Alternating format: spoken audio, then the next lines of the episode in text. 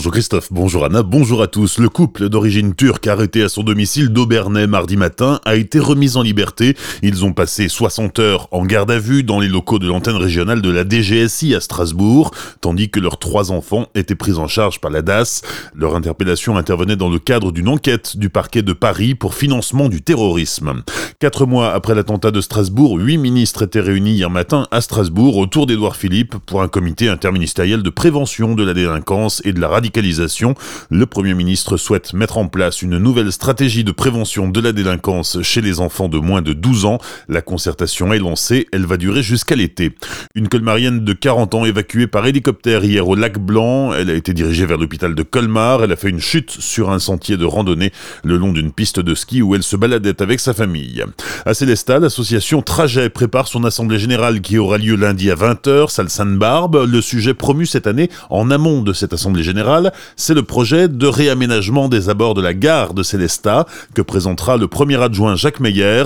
Un dossier sensible car si la fréquentation de la gare est en constante augmentation, les 8000 usagers quotidiens peinent à trouver un stationnement. Alicia Gasparini est allée promener son micro devant la gare. Bon là c'est les vacances scolaires, il y a un peu plus de place, mais c'est vrai que tous les parkings, que ce soit celui devant la gare ou derrière, ils sont vite engorgés. Il faut venir avant 7h pour avoir une place. Ça arrive aux heures de pointe, euh, on a des personnes qui se plaignent euh, du manque de place. Après, quand c'est aux heures décalées, non, on n'a pas de souci de placement. Quoi. Je viens de bonne heure, donc il n'y a pas trop de stationnements euh, qui sont occupés. Comme je suis à pied, ça ne me dérange pas plus que ça, mais j'ai l'impression que c'est plutôt, plutôt fluide au niveau de la circulation. Ce serait pas du luxe d'avoir quelques places de plus, parce qu'aux heures de pointe pour sortir par exemple ou au feu rouge ou quoi, c'est vrai qu'on se retrouve facilement bloqué. Pour encourager les gens à prendre le train, il faut que le parking pour y arriver soit gratuit. Puis on est en 2019 et les accès pour les handicapés, franchement, côté Châtenois, enfin il n'y a pas d'ascenseur, c'est pas normal. Pour Jacques Meyer, les travaux vont débuter rapidement. Nous souhaitons organiser dans ce quartier un nouveau pôle d'échange pour désenclaver le quartier de la gare, offrir une capacité de stationnement organisée. Le projet s'étalera sur plusieurs années, en trois phases. En 2019 et 2020, augmenter la capacité de stationnement côté est pour arriver à quelques 370 places de stationnement. L'aménagement de la gare routière qui doit être une réelle gare routière. La création d'un parvis piéton devant la gare pour favoriser aussi le cheminement piéton et des modes de déplacement doux. Côté ouest, nous allons réaliser un parking à silo qui permettra d'accueillir quelques 850 véhicules et dans un troisième temps, la reconfiguration et la requalification du carrefour de Gaulle afin d'améliorer les traverses piétonnes et cyclistes entre la gare et la ville. Des propos recueillis par Franck Hiel, le projet qui va coûter 10 800 000 euros sera cofinancé par la région Grand Est à hauteur de 3,3 millions,